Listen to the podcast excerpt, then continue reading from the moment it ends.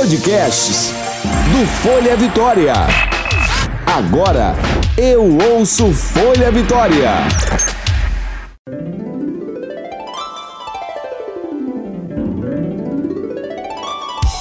Você ouve agora de Ferraz. Com tudo. Com Graciela de Ferraz. Queriditos! Aqui estou eu novamente, Graciela de Ferraz, com o podcast de Ferraz com Tudo. Ai, que delícia! Diretamente de Vitória, capital do Espírito Santo. Vocês podem estar participando com sugestões, temas, podem meter a colher, tá bom? Histórias malucas vocês têm de relacionamentos? Vou adorar saber de tudo. Vai lá no Insta, De Ferraz com Tudo, underline. Fanpage, De Ferraz com Tudo. E o e-mail, deferrazpodcast, arroba outlook.com. Lembrando que o D é mudo, ok? O tema de hoje é uma curiosidade que vai aguçar a lembrança de vocês. Que vão querer contar suas histórias. Eu aposto que vão. Ah, mas vão! Então vamos lá com. Histórias de Ferraz. O tema de hoje é Disque Amizade 145. Você já deve ter ouvido falar e até mesmo usado redes sociais de relacionamento, não é? Ah, fala sério. Vou lembrar algumas para vocês: Tinder, Bumble, Meu Patrocínio, Orkut, MSN. Antes deles, tiveram chats de sites como Terra, UOL. Cara, vocês lembram disso? Qual era seu nick preferido? Me conta. Nossa! O meu era Gracinha, creiam. Vocês já falaram com alguma gracinha pelo Terra? Era eu. Hum. Até o MSN também teve seu lugar para conversas e até meio de se iniciar um relacionamento. Pois é, bem antes disso tudo, lá em meados dos anos 80, nem existia internet, gente, direito, né? Assim. Ainda. E, e olha só como a gente paquerava. A gente paquerava assim. Sim, queriditos. Eu também paquerava. Mas no meu caso, comecei nos anos 90. Sou uma pessoa nova, né? Então, é, é, deixa pra lá. e aí, gente, tinha o Disque Amizade 145 que funcionava dessa maneira. Era só discar o número do telefone, é, o número mesmo, o 145, e se divertir conversando com várias pessoas na linha. Naquela época era o chamado Disque Amizade. E a galera amava, eu amava, você também amava, fala a verdade. Pronto, você entrava em uma sala de bate-papo com várias pessoas e se gostasse de alguma em especial, era só discar asterisco e ao mesmo tempo que a outra, né? E ambos iam para um reservado na sala privada, dependendo do desenvolvimento da, da conversa, poderia ou não haver uma troca de telefones. Aí que era. Se ia rolar mais alguma coisa depois, era a partir desse momento. Dizem que do 145 surgiram boas amizades, namoros e até casamentos, tá, meu bem? É. Seria este o primeiro Tinder da história? Olha, o serviço fez sucesso até inícios dos anos 2000. Uhum. Mas imagine que, como o telefone era um dos poucos recursos de comunicação à distância da época, o 145 servia de incentivo às pessoas solitárias, é, desiludidas, esperançosas, assim, querendo encontrar alguém ou reencontrar um amor. E era caro, tá? Como se fosse assim, 50 centavos por minuto. Só que ninguém ficava 3 minutos. Era. O pau quebrava aí, era meia hora, uma hora e daí pra lá. E aí o bicho pegava em casa. Porque a conta chegava alta todo mês. E os pais, eles enlouqueciam. Porque você se perdia nas conversas e, como eu disse antes, ficava horas Muitas vezes eles colocavam cadeado no telefone para ninguém fazer ligação, né? Ainda tinha isso. Você lembra aqueles, aqueles cadeadinhos pequenininhos? É, e tem ouvinte aí que tem o passado negro, que eu já sei, lá do Insta, que já me contou, que conseguia burlar o cadeado. Uma coisa e conseguindo fazer ligações mesmo assim. Vocês acreditam? Olha, o povo é terrível. É uma perturbação isso.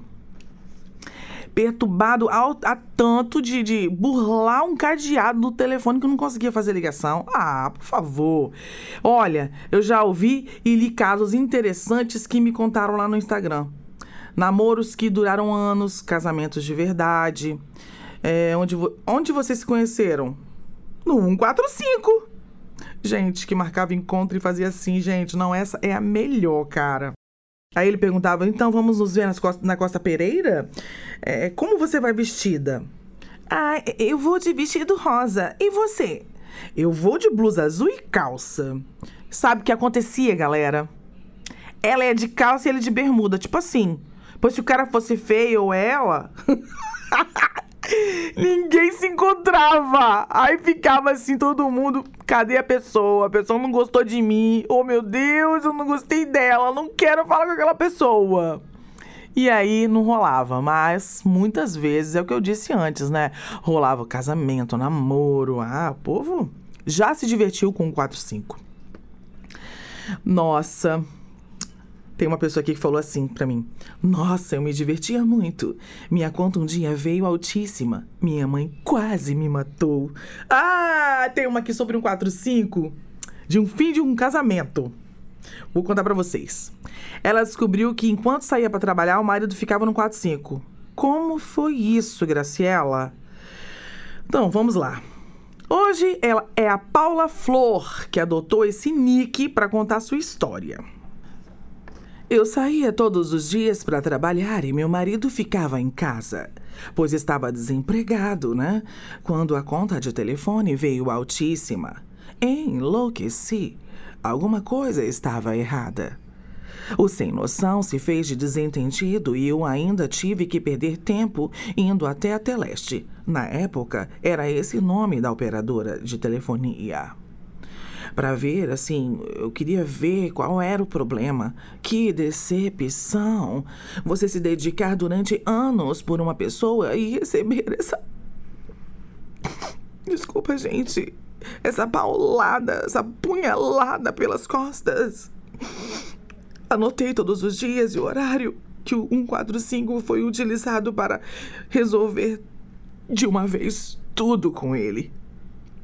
Eu tendo que arcar com as contas de casa e aquele babaca se relacionando com outras. Já estava meio revoltada com tantas coisas que isso. Isso, isso foi o estopim. Coloquei ele para fora de casa. Sim. Que nem com provas assumiu o erro, acreditam? Depois de uma semana eu tava lá no 45 afogando minhas mágoas. Conheci Romeu e resolvi dar-lhe uma chance. Estamos juntos há cinco anos. Ai, gente!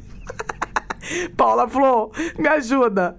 Olha só, terminou um relacionamento por causa do 145 e começou outro por causa do 145. Olha, gente. Paula Flor é o nome de uma pessoa que não quis se identificar, tá, gente?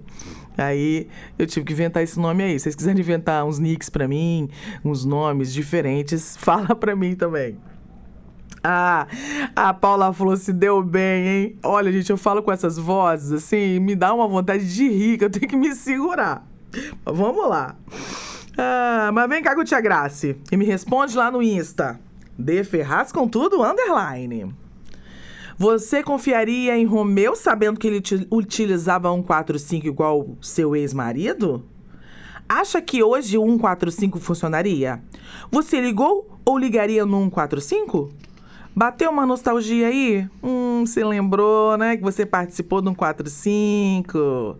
Então se liga que tem Disque Amizade 145 lá no Facebook. Fizeram uma fanpage. É. Agora presta atenção. Sei que vocês são bem grandinhos, porém, os perigos do século XXI em, encontros com pessoas que não conhece. Olha isso. Esses encontros estão ocorrendo cada vez mais. Pessoas mal intencionadas para realizar roubo, crimes sexuais. Eu que vejo isso direto, hein? Gente dando calote no outro, é, onde envolve a pessoa de tal forma que fica fácil dar o bote. Bom, explicando que eu vejo direto, porque eu sou policial civil, né? E aí eu vejo pessoa, pessoa, o povo indo na delegacia fazer ocorrência sobre essas coisas. E as mulheres são as maiores vítimas, sabia? Porém, ninguém está livre de ser enganado. Pessoas que clonam perfis na internet, usam informações falsas para se comunicarem com outras pessoas. Sim, isso acontece. Então, vamos ter cuidado com isso, tá, queriditos? Beleza? Então, vamos ficar por aqui com o nosso nossa historinha de hoje, nosso tema. E agora vamos mudar de assunto. Por onde anda? Ah, bota a música aí, DJ, pro pessoal ver se sabe quem tá cantando.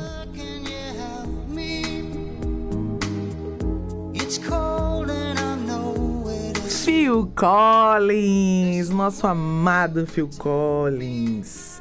Foi baterista e foi vocalista também, né, gente? Pelo amor de Deus, aquela voz maravilhosa, inesquecível, inconfundível.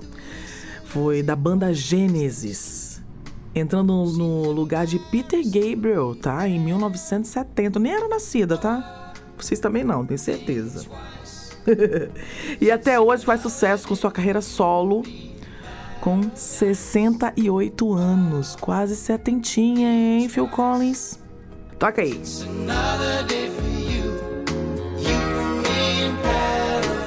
Vamos lá, ele ganhou um kit de bateria de brinquedo quando era criança, no Natal, quando ele tinha 5 anos.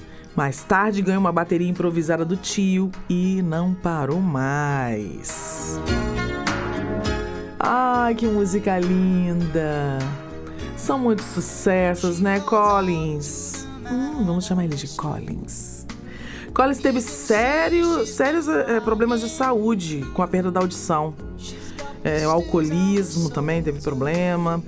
E numa turnê do Gênesis em 2007, o deixou com uma vértebra deslocada ah, no pescoço, que afetou os nervos de sua mão fazendo com que não conseguisse mais tocar bateria na época. Aí ele ficou uma cara sem tocar. Ele também passou por uma cirurgia, além de ter de andar de bengala por um bom tempo, por conta de uma fratura que teve no pé. Toca aí! Vamos nos deliciar com essa voz. Hum. atualmente ele tá em turnê, uma coisa boa, com seu show Still Not Dead Yet. E aí, no final de novembro, Collins cai do palco novamente durante o show, creiam. Enquanto se apresentava em Charlotte no final de novembro, ele se dirigiu até uma cadeira que estava perto da bateria onde seu filho Nick Collins se apresentava. E apoiado por uma muleta, aí ele se desequilibrou no peso do seu corpo, né? e caiu para trás. A cadeira não aguentou, né? Caindo com o músico. Mesmo após a queda, o que aconteceu? A banda continuou tocando. É, e Nick continuava a manter lá o solo dele de, de bateria. Baterias também. Aí os Rhodes correram para socorrer Phil Collins que é colocado de volta na cadeira e parece estar um tanto quanto desnorteado. Quem não fica, né, gente? No meio do show, todo mundo olhando pra sua cara, você lá, todo pomposo, de repente cai. Eu mesmo já caí quantas vezes no palco, gente? Vocês sabem. Já... Não, não sabem. Já caí umas três ou quatro vezes do palco. Uma vez eu quase desmaiei, vocês acreditam? Eu tomei uma, uma cacetada com, com a parte de trás da cabeça que eu pensei que eu ia desmaiar. E eu tava numa festa do pessoal do jornalismo, da, do marketing, aliás. Prêmio Colibri era o nome. E eu falei assim: Minha Nossa Senhora, se eu desmaiar aqui agora, eu vou ser manchete de jornal amanhã. Ai, gente.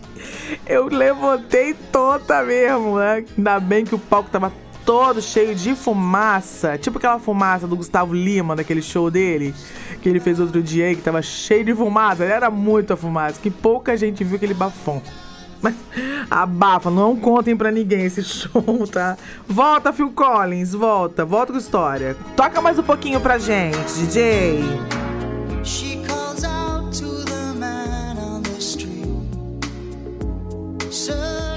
Então, ficou tudo muito bem e Collins continua nos deixando aqui, babando de vontade de ir nos shows. Ai, gente.